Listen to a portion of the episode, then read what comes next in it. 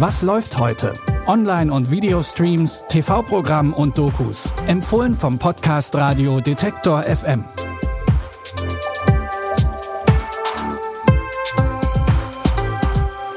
Hi, hallo und willkommen zurück am Mittwoch, den 26. August. Heute wird's nass, aber dazu später mehr. Fangen wir erstmal mit etwas anderem an. Die Macher unseres ersten Tipps haben sich gefragt, wie es Facebook, YouTube und Co schaffen, dass pornografische und kriminelle Inhalte von ihren Seiten verschwinden. In der Doku The Cleaners zeigen sie, was sie herausgefunden haben. Die Social-Media-Giganten beauftragen Dienstleister auf den Philippinen. Dort entscheiden tausende Mitarbeiter, die offiziell nicht einmal für ein amerikanisches Unternehmen arbeiten, im Sekundentakt über das Löschen oder Veröffentlichen der Inhalte. I've seen hundreds of beheadings. Ignore, delete, ignore, delete, delete, ignore, delete, delete, ignore, delete, ignore, ignore, delete.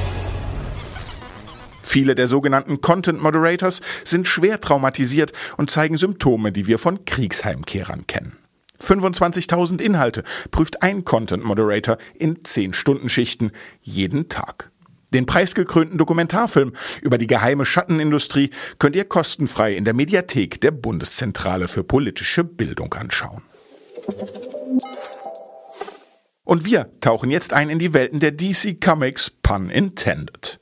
Ab heute nämlich könnt ihr Aquaman auf Netflix sehen. Ariels Kumpel muss hier verhindern, dass sein Halbbruder Orm einen Krieg gegen die Welt an Land beginnt.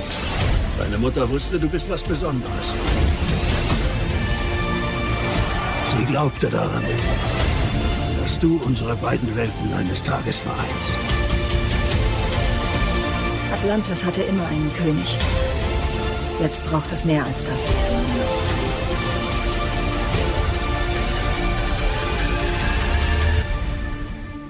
Was wäre größer als ein König?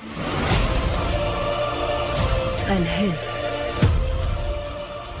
Zugegeben, es wird zwar ein bisschen dick aufgetragen, aber hier geht's ja immerhin auch um Superhelden der ursprünglichen Justice League. Aquaman, gespielt von Jason Samoa, muss also den ganz besonderen Dreizack finden, um Orm aufzuhalten und seinen rechtmäßigen Anspruch auf den Thron der Unterwasserwelt durchsetzen. Ob's ihm gelingt, Badeanzug an, ab auf die Couch und bei Netflix herausfinden.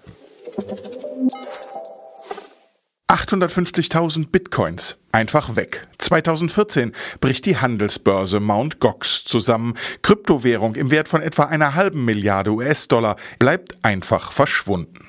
Geschäftsführer Mark Capiles wird verhaftet, kurz darauf wieder freigelassen. 2019 folgt die Verurteilung auf Bewährung vor einem japanischen Gericht wegen Manipulation der Firmendaten. In der Doku Bitcoin Big Bang spricht der Ex-Chef zum ersten Mal öffentlich über die geplatzte Blase.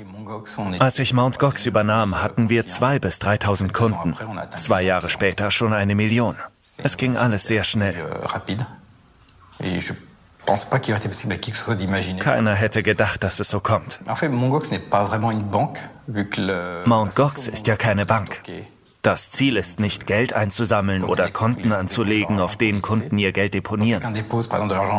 Geld bei Mt. Gox diente dem Kauf von Bitcoins, um sie anschließend anderswohin zu transferieren.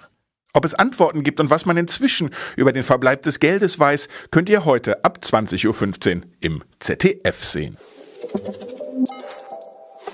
Und das war es heute auch schon wieder. Wir sagen au revoir und wenn ihr nicht bis morgen warten wollt, um mit uns in Kontakt zu bleiben, dann schreibt uns doch einfach unter kontakt.detektor.fm.